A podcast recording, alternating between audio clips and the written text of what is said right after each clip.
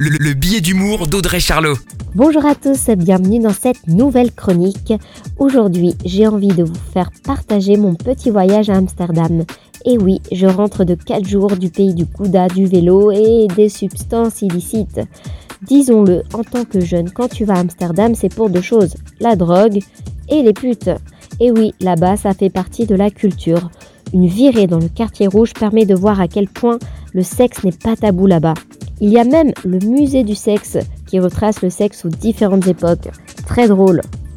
On trouve des coffee shops à foison.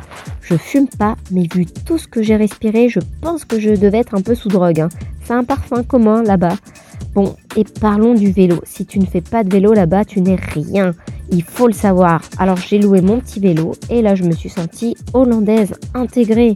Bon, je vous l'avoue, il y a eu chute dans le peloton. Plus de rire que de mal. Très belle semaine à tous. La, chronique de Charlot, à retrouver en podcast sur itswanradio.com.